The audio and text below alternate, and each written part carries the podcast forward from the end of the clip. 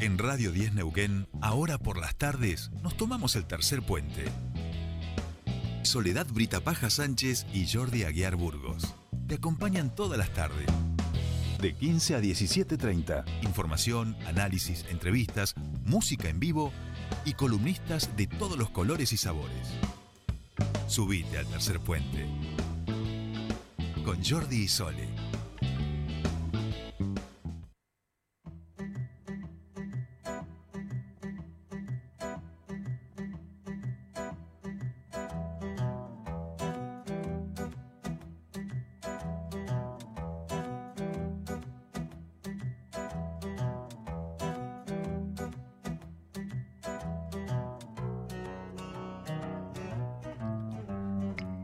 Bien, ya estamos aquí, 15.44 minutos de esta bella tarde, 31 grados ¿eh? en Neuquén hasta ahora, calorcito, vamos a decir, aunque bueno, viene tranquilo, yo recuerdo otros años, otros diciembres que a esta altura empezaban los, los 40 y, ¿viste? Este, de momento la vamos llevando. Y empezamos este espacio de balance en el día de hoy, desde hace ya una semana, eh, un poquito más, estamos dándonos este ratito para charlar con invitados e invitadas aquí en el piso de la radio, con quien hemos ido hablando a lo largo del año y que justamente tienen que ver con las temáticas que aquí en Tercer Puente, como ustedes saben, que es la actualidad, las ciudadanías, la divulgación y la cultura, los grandes temas que tratamos de, de ocuparnos y allí nos hemos ido encontrando en el camino muchos aliados estratégicos que trabajan en estas temáticas y hemos tratado de ir proyectando parte de esos trabajos e ir preguntando e ir viendo cómo se pueden mejorar. Y en ese sentido tenemos hoy y le damos la bienvenida a la secretaria de Capacitación, Empleo y Economía Social de la Municipalidad de Neuquén, María Pascualini. María, bienvenida aquí a Tercer Puente. Muchísimas gracias por, por aceptar esta invitación y este ratito para charlar tranquilamente aquí en la radio. La agradecida soy yo, muchas gracias por el espacio y bueno, eh, este casi ya fin de semana, así que un saludo a los ciudadanos y ciudadanas que nos están escuchando en este ya también casi fin de año. Claro. Pensaba que es un día en este balance, casualmente imagino, también habrá habido mucha de, reflexión, porque se cumplen dos años del inicio de, la gestión. Una gestión, imagino que ese 10 de diciembre eh, nada hacía pensar eh, que iba a venir una pandemia y que iba a dar vuelta a todo. Y me imagino que también en ese sentido, hoy con la asunción de los nuevos concejales y concejalas de, la ciudad de Neuquén, para, para el equipo de la Secretaría que te toca conducir, también ha estado esta, esta reflexión de estos dos años, ¿no? Sí, nosotros es como que desde inicio de diciembre, los primeros días, empezamos con, con esta evaluación de qué ocurrió en el último año y qué ocurrió, digamos, en la mitad de la gestión, porque hoy estaríamos cumpliendo la mitad de la gestión. Y es como vos decís, eh, creo que a todos nos sorprendió el tema de que nos atravesara una pandemia y que aún hoy está vigente y que nos tenemos que seguir cuidando y que rápidamente debimos adecuar nuestras planificaciones a esa instancia, a la pandemia, con lo que llevó, con algunas instancias de cuarentena, con mayor flexibilidad en algunos momentos, en otros volver, cuando apareció ese eh, segundo rebrote este, que tuvimos que nuevamente adecuar nuestras actividades.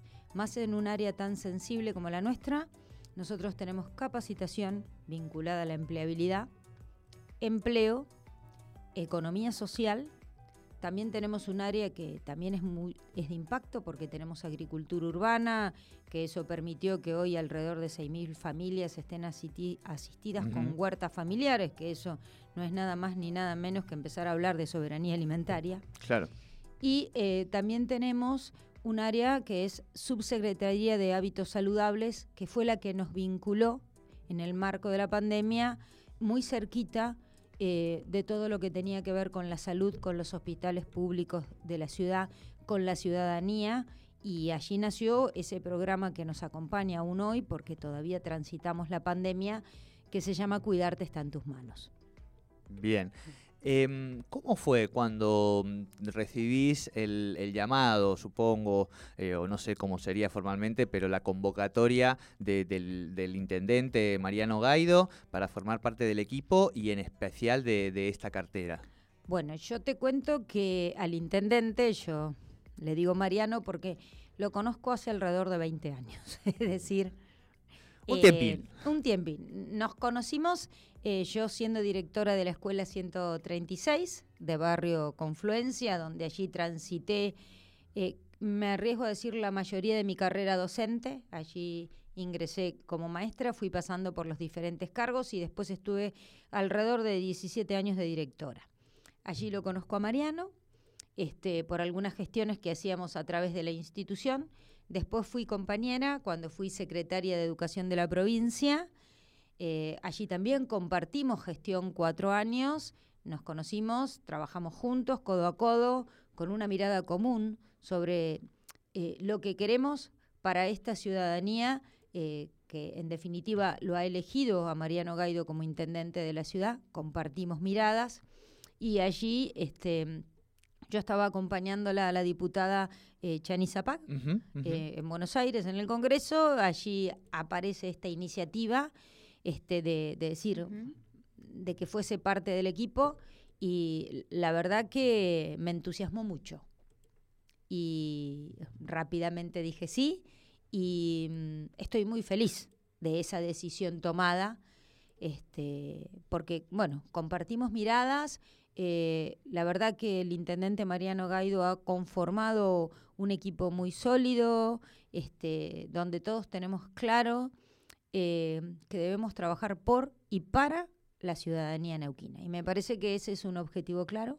Trabajamos en equipo, trabajamos de manera transversal, que es lo que hace que estén fortalecidas cada una de las áreas que conforman la municipalidad de Neuquén. Claro, pero además hay un plus, una novedad, vamos a decir, que tiene que ver justamente con un gobierno de coalición, ¿no? Donde hay distintos espacios políticos que en muchas contiendas electorales pueden ser a veces adversarios, pero donde el intendente ha propuesto, vamos a decir, en este gobierno municipal esta novedad que mm, eh, estaba pensando que la, última experiencia podría ser la de Martín Farisano, ¿no? Este 2007-2011, eh, que eso para los que son del partido gobernante siempre a veces puede costar un poquito y desde el otro lado también puede haber determinadas miradas de, recelo inicial, ¿no? ¿Cómo, ¿Cómo ha sido este proceso? No, mira, yo tengo una mirada particular. Yo siempre digo que hay dos tiempos hay un tiempo político partidario, que es cuando ocurren todo lo que es campaña, elecciones, y después hay un tiempo institucional. En el tiempo institucional el objetivo es uno. Y en el caso de la municipalidad de Neuquén, como Estado municipal, es la ciudadanía. Entonces, eh, cuando comienzan los tiempos institucionales, ese es el objetivo y todos tenemos la obligación como funcionarios públicos de trabajar de manera mancomunada en pro de esas políticas públicas, porque estamos en tiempos institucionales.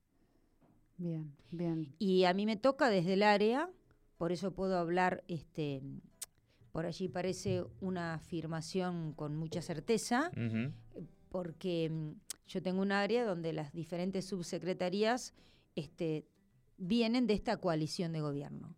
Y todos trabajamos, la verdad, que de manera muy cómoda, transversalmente, codo a codo con cada uno de los subsecretarios, porque estamos en tiempos institucionales y tenemos una mirada, que es cada ciudadano y cada ciudadana de la ciudad. Allí está puesta la mirada, el objetivo, los logros. Estamos en tiempos institucionales y nunca nos tenemos que olvidar de eso.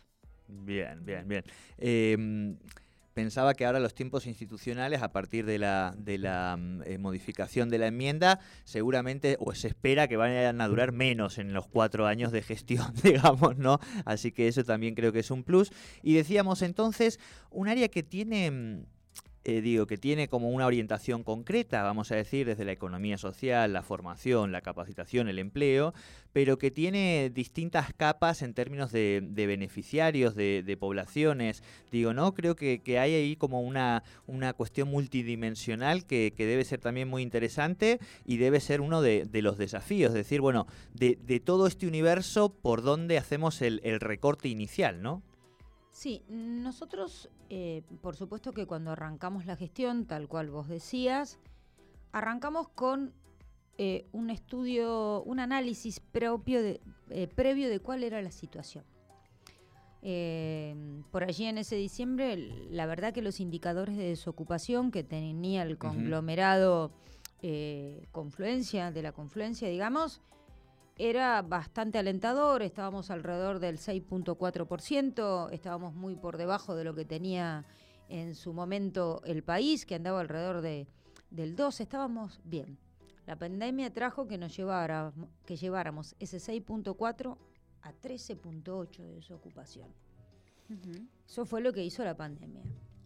Luego bajamos eh, al 8% y entonces nuestra preocupación está puesta allí.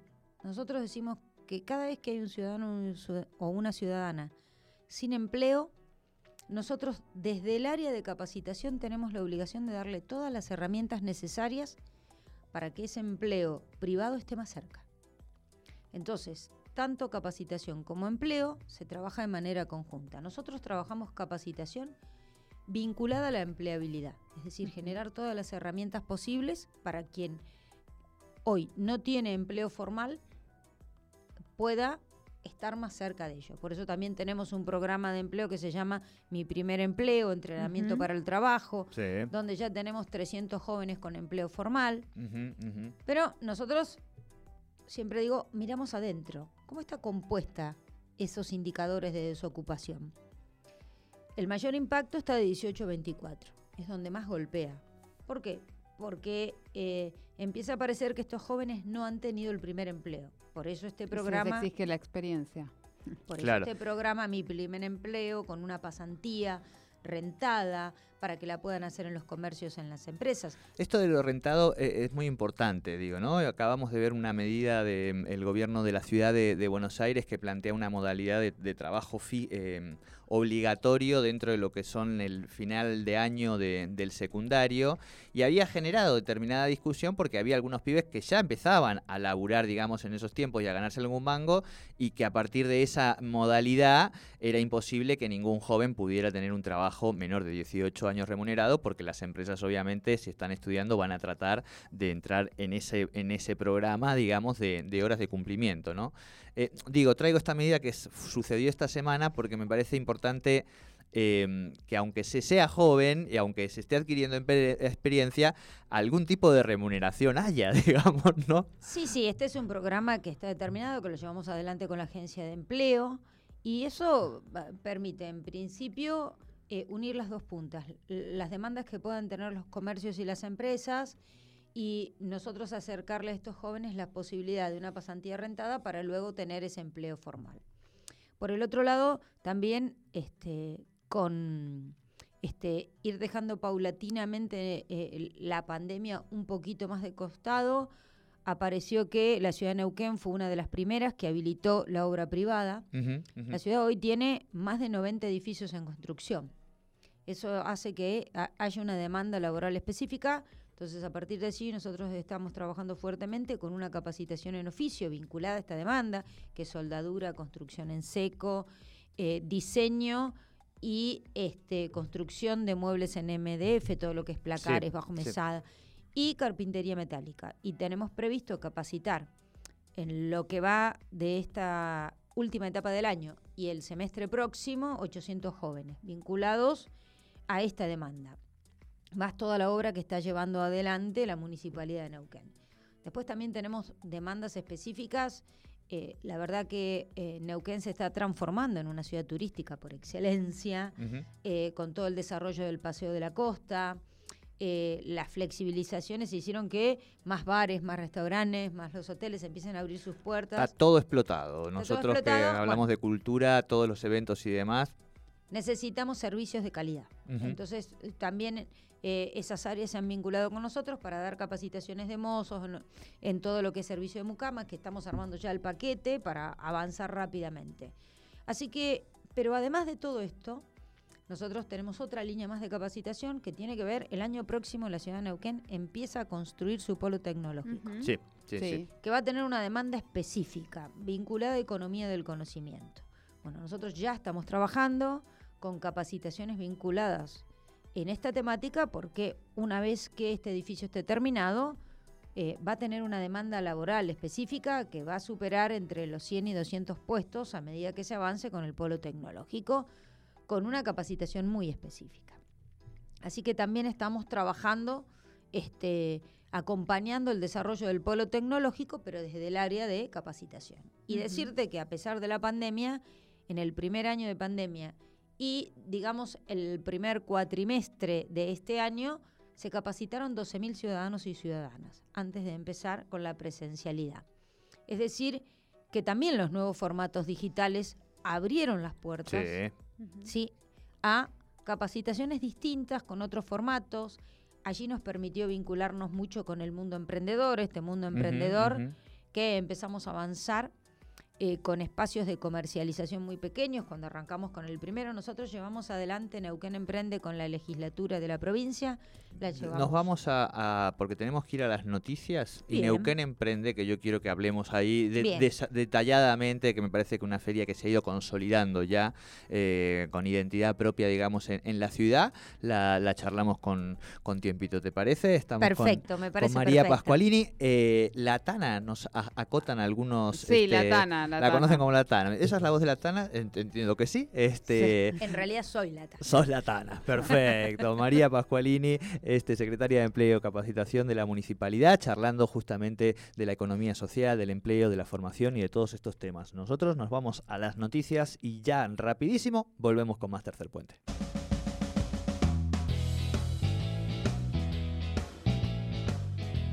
En Radio 10 Neuquén, ahora por las tardes, nos tomamos el tercer puente.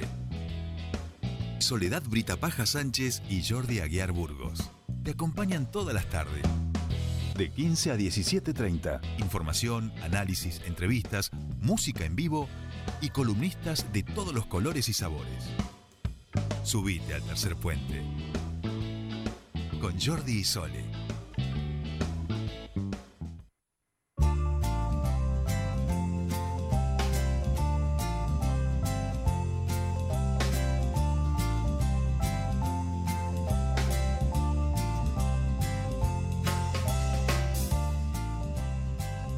Continuamos con más tercer puente y seguimos aquí con nuestro espacio de entrevista en piso, haciendo un balance de, este año, de lo que se viene también. Y en esta oportunidad nos está acompañando María Pascualini, secretaria de Capacitación, Empleo y Economía Social de la Municipalidad de Neuquén.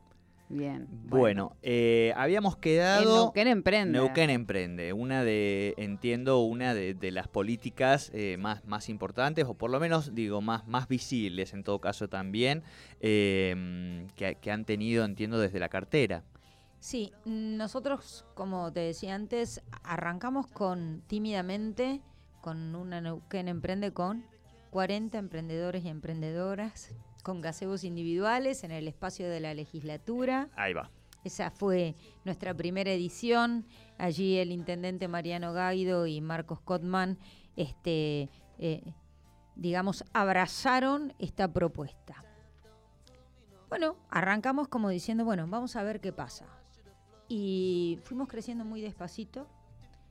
Este, paulatinamente se fueron sumando más emprendedores el fin de semana anterior tuvimos la edición aniversario y eh, la decimosexta Feria Neuquén Emprende, que decimos que fue la más grande de todas, que calculamos que alrededor de 20.000 personas pasaron por el Paseo de la Costa a Neuquén Emprende, le cambiamos la estética y la verdad que estamos muy felices con Neuquén Emprende. Lo hemos institucionalizado, tiene su ordenanza eh, para que sea una política pública eh, que quede anclada en la ciudad porque es muy significativa. Le ha dado movilidad a la economía social de la ciudad.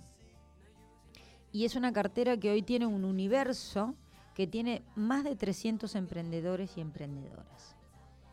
Eh, donde muchos de ellos nos han dicho, la verdad que tuvimos que sumar a alguien más porque nos ha superado la demanda y eso para nosotros nos llena de orgullo.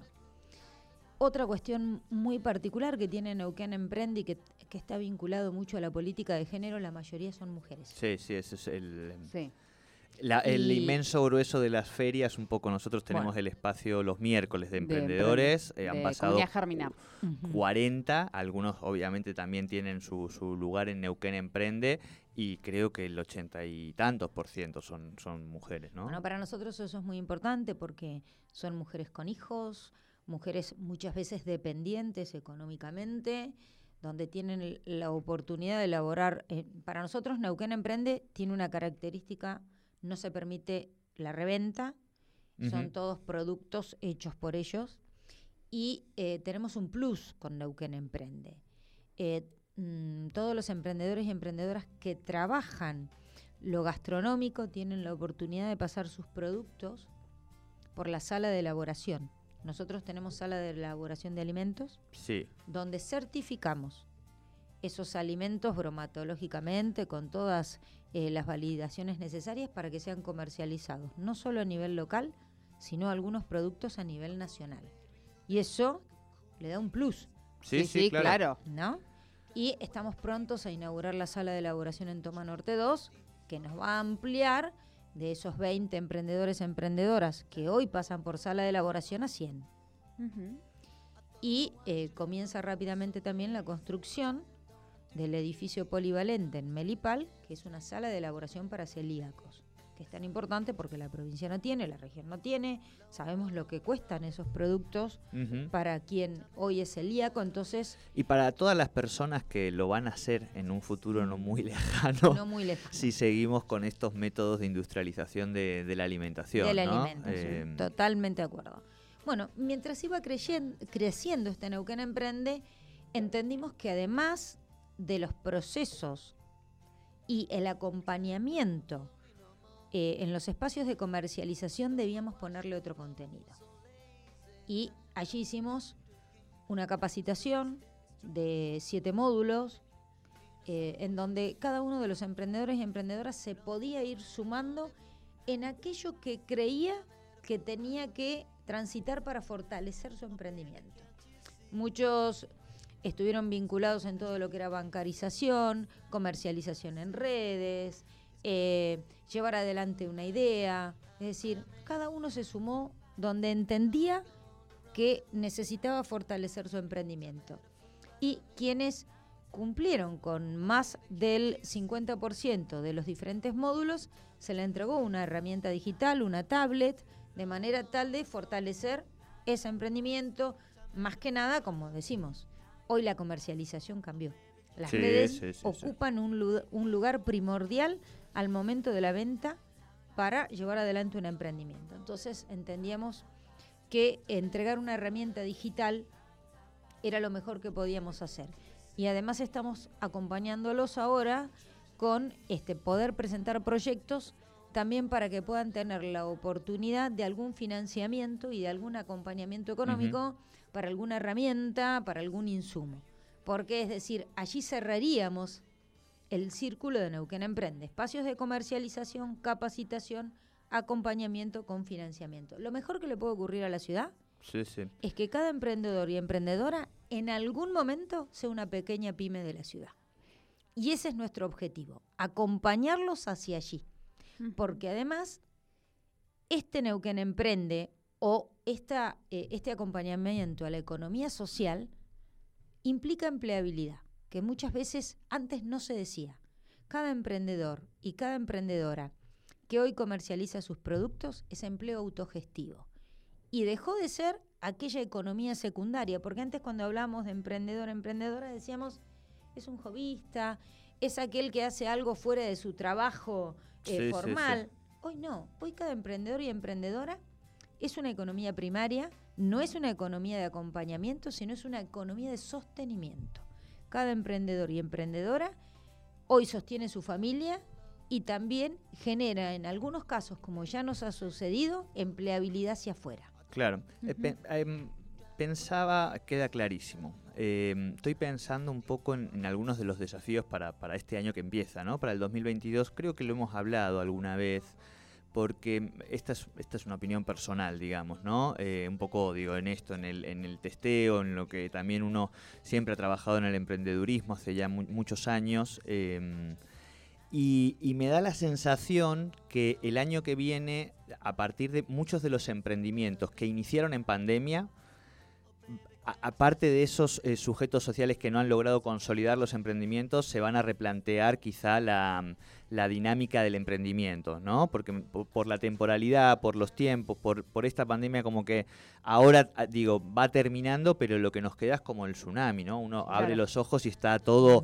la tempestad que nos ha ¿Cómo dejado. hacemos para que no se caiga, no? Como está para todo muy el- roto, hay el mucho que reconstruir. No, no, y me da la sensación que de la misma manera que en un año hubo un cambio muy fuerte, muy instituyente en las formas de comercialización, por ejemplo, que, que es algo que, que es público y que es muy notorio, me da la sensación que quizá el año que viene vemos que, que vuelve a haber algún movimiento en el campo de- del emprendedurismo en relación a esta salida de la pandemia. No sé si ustedes lo, lo testean, lo ven, qué van hablando con los emprendedores, si notan a veces este bajón, porque el emprendedor tiene que estar siempre muy motivado, digamos, muy creer en, esa idea y a veces como a todos, ¿no? Nos pasa que, se nos complica, qué sé yo. A ver, lo que nosotros decimos es que en esta cartera de, 300 de más de 300 emprendedores y emprendedoras, por eso esta capacitación, porque había algunos que en este proceso decíamos, en los espacios de comercialización no venden mucho, venden menos, este que está al lado vende mucho más. Entonces, estos módulos de capacitación es respuesta a lo que vos decís. Es esta mirada cercana, es decir, en qué momento están cada uno porque muchas veces ocurre cuando nosotros hacemos una feria, a lo mejor vos la recorres y decís, esto me gustó, pero hoy no tengo la plata. Que puedan entregar, ¿no es cierto? Nosotros trabajamos mucho con el código QR, que puedan subir para que vos que estabas con ganas de comprar eso, tengas todos los datos del emprendedor, los tenemos en la página de la municipalidad. Y, y es real que a lo mejor muchos que empezaron en el marco de la pandemia modifiquen, ¿sí? Este, sus emprendimientos. Y quizás vaya a haber alguno que en el camino diga, no, arranqué por acá y no es esto. Pero nosotros lo que decimos es que este espacio es mucho más que un espacio de comercialización. Por eso te hablaba de financiamiento, porque algunos el escollo va a decir, eh, me falta esta máquina y solo no puedo y no la puedo adquirir. Entonces el Estado tiene que estar para ver cómo acompaña. El tema también muchas veces ocurre con que hay un mal manejo de lo presupuestario. También por eso las capacitaciones tuvieron que ver con esto, que compro, que compro para el momento, cómo modifico, cómo vendo. La verdad que ser emprendedor es un desafío día a día. Claro, claro, claro, claro. Es día a día. Nosotros lo que nos pasó, por ejemplo, ahora con esta feria, que uno muchas veces este, tiene los interrogantes, porque lo que nosotros hacemos cada vez que hacemos una feria, tenemos un objetivo, que vendan todos. Claro, claro, claro. que lo- vendan todo y que vendan todos. Y este fin de semana nos pasó, que muchos nos decían, este, me puedo ir ya porque tengo que ir a, a- tengo que ir, este, los gastronómicos, tengo que ir a cocinar porque me quedé sin nada. O me voy a coser porque me quedé sin nada. Entonces nosotros decimos, bueno, vamos por buen camino, porque es la mirada de ellos. Cuando termina la feria nos dicen, no fue bárbaro. Y cuando a veces no va bien, nosotros también nos llevamos esa mirada de decir, che, ¿qué podemos hacer para que les vaya mejor? Claro. Y esto es permanente. Ahora, em, Pe- sí, perdón. No, pensaba en, en todo este relato que estás haciendo, María, y en, en- en las diferentes políticas que se dan a- tanto a nivel nacional como provincial. Me da la sensación de que a nivel municipal no había tanta, eh, no, no- o no estaba el ojo tan puesto en hacer todo esto tan integral y de, de esta magnitud. Digo, poder eh, ir No. cerrando los eslabones me parece que es- creo que es la primera vez en, la ciudad, ¿no? Estaba no sé. oficina de empleo, O sea, digo, ha no es que no se hizo área de nada, pero me parece que es- social, Hoy pero es no prácticamente, claro, eh, me parece que hoy es una mirada eh, eh, integral, transversal y, y que por otro lado, al nivel y a la, a la, a la, a la potencia casi de, de lo que podría estar haciendo una provincia. Me da esa sensación en cuanto Claro. a política de gestión. O sea, como Ahí- que por ahí es- va es yo también vez, a, ¿no? a sumarle, porque digo, mm, para poner también el, el- el ojo en estos, o sea, hay lo que vamos sacando un poco es, ha habido un cambio, ¿no? En, lo- en la comercialización, en ese mercado y sobre todo la pandemia vino a, a acrecentar y a modificar muchísimo eso y que es un poco lo que vamos hablando. Ahora, también es verdad que estamos en un marco económico muy complicado, con los niveles de, pobreza muy altos y con niveles de pobreza que lo que pasa es que se da en gente que tiene empleos formales, digamos. O sea que el, recurso que hoy tienen las, las familias para determinadas compras se ha reducido mucho si tienen que pagar la vivienda, la alimentación, digamos, ¿no? Quizá eh, allí en las ferias se encuentran.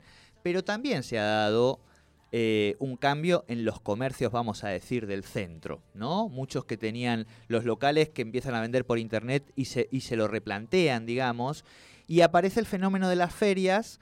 Y eso quiere decir que puede ser también donde antes había una, una torta donde comían 100, ahora aparece o un sujeto social nuevo a que esa torta, que es muy chiquita hoy, digamos, porque estamos, estamos todos ahí en bajo mínimos, eh, aparezca este nuevo sujeto social que viene también a morder un poquito de torta.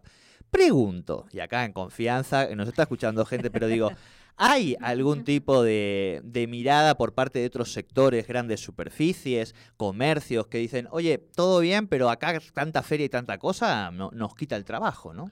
No, a ver, en, en principio nosotros eh, vamos a dividir porque mi área tiene Neuquén Emprende y además tenemos ferias populares, las ferias Bueno. tradicionales de la ciudad. La de Boca, la de Parque cada- la de Central. Racedo, todas esas que son muy Son importantes. cuatro, eh, pero que tienen una historia y un recorrido en la ciudad que tienen más de 15 años. Lo que sí nosotros trabajamos de manera mancomunada, mancomunada con ellos. eh, tuvimos elecciones, ahora eh, tienen conformadas este, sus equipos de coordinación, claro. autoridades nuevas. Eh, la verdad que lo que sí hicimos fue ordenarlas en qué productos podían comercializar y qué productos no, que no, no fue más que hacer un cumplimiento de la ordenanza que estaba Claro, claro. vigente. Sí, sí, sí. Hemos hicimos- encontrado de todo en eso. Bueno, hoy no. acá. Hoy no, porque las ordenamos, trabajamos con ellos. eh, hay productos que se pueden comercializar y otros que no.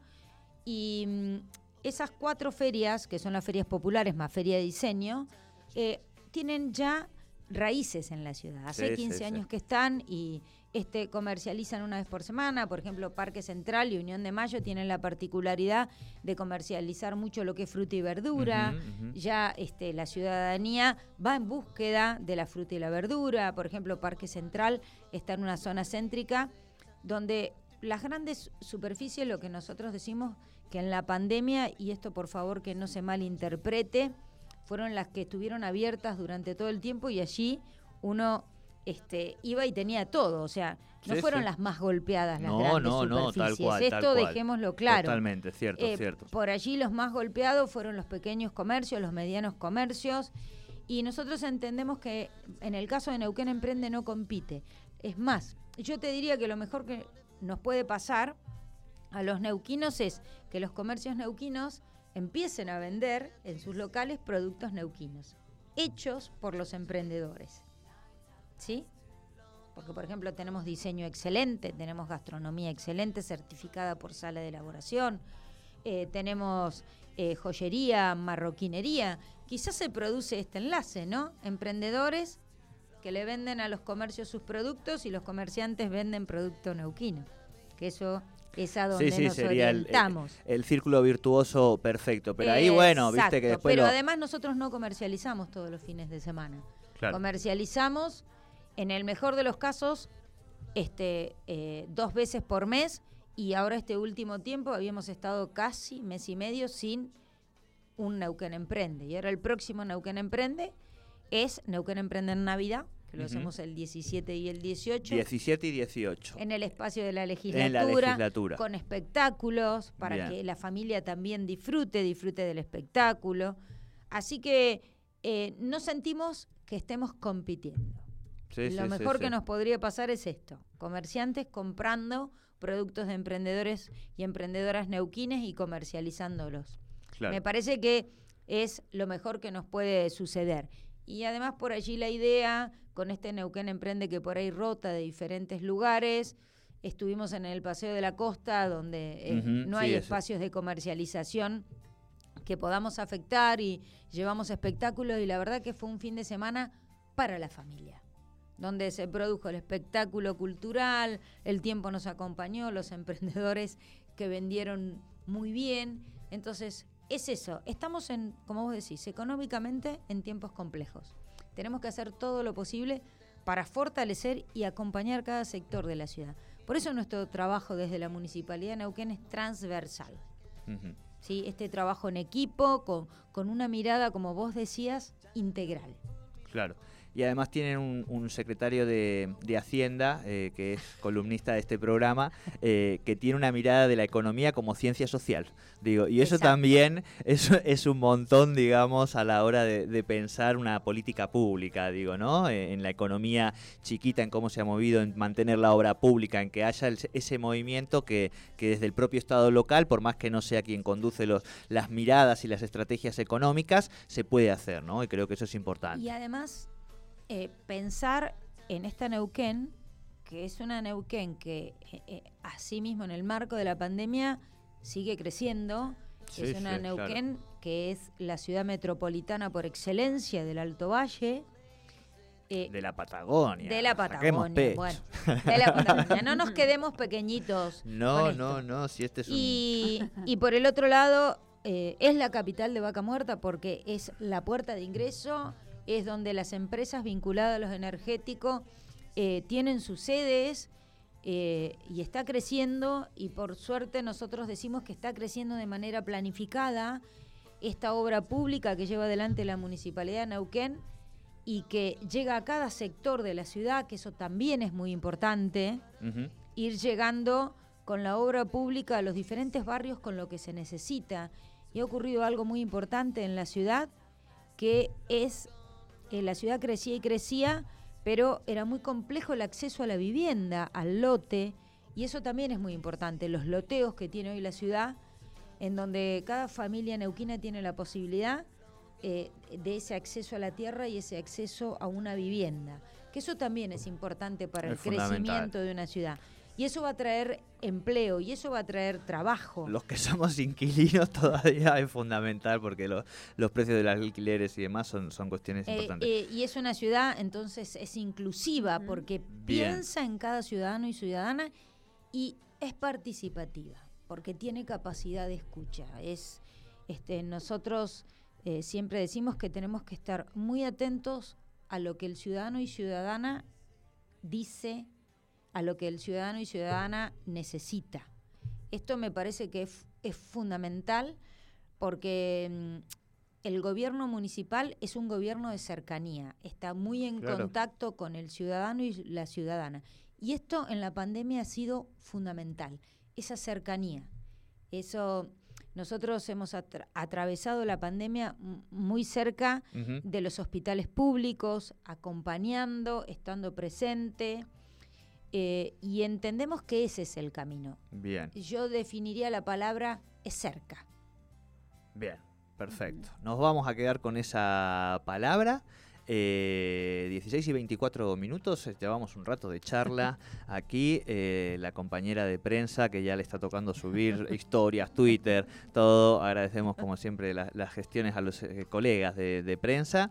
Y te vamos a pedir, eh, María, que agarres eh, tu, copita y que hagas eh, este brindis de, de, balance de final de año y en definitiva, de, propuesta y de perspectiva y de esperanza, eh, que necesitamos también un poco de eso eh, para este 2022. Eh, te agradecemos mucho nuevamente, por supuesto, este ratito, esta charla abierta y, nada, donde podemos un poco reflexionar, dialogar y, pensar en, conjunto, mensajitos también de, saludos de la ciudadanía. Así que bueno, vamos entonces con el brindis de María Pascualini. Bueno, por un 2022 con esa palabra que vos dijiste, que me gusta mucho, que es esperanza. ¿Sí? Que hay que tener mucha esperanza, eh, que debemos ser solidarios, que debemos ser empáticos y que debemos estar cerca. Así que por un 2022 cerca y que se cumplan todos los objetivos de cada ciudadano y cada ciudadana. Muchísimas gracias. María Pascualini aquí en Tercer Puente. Oh baby, can't you see? So turn me, try.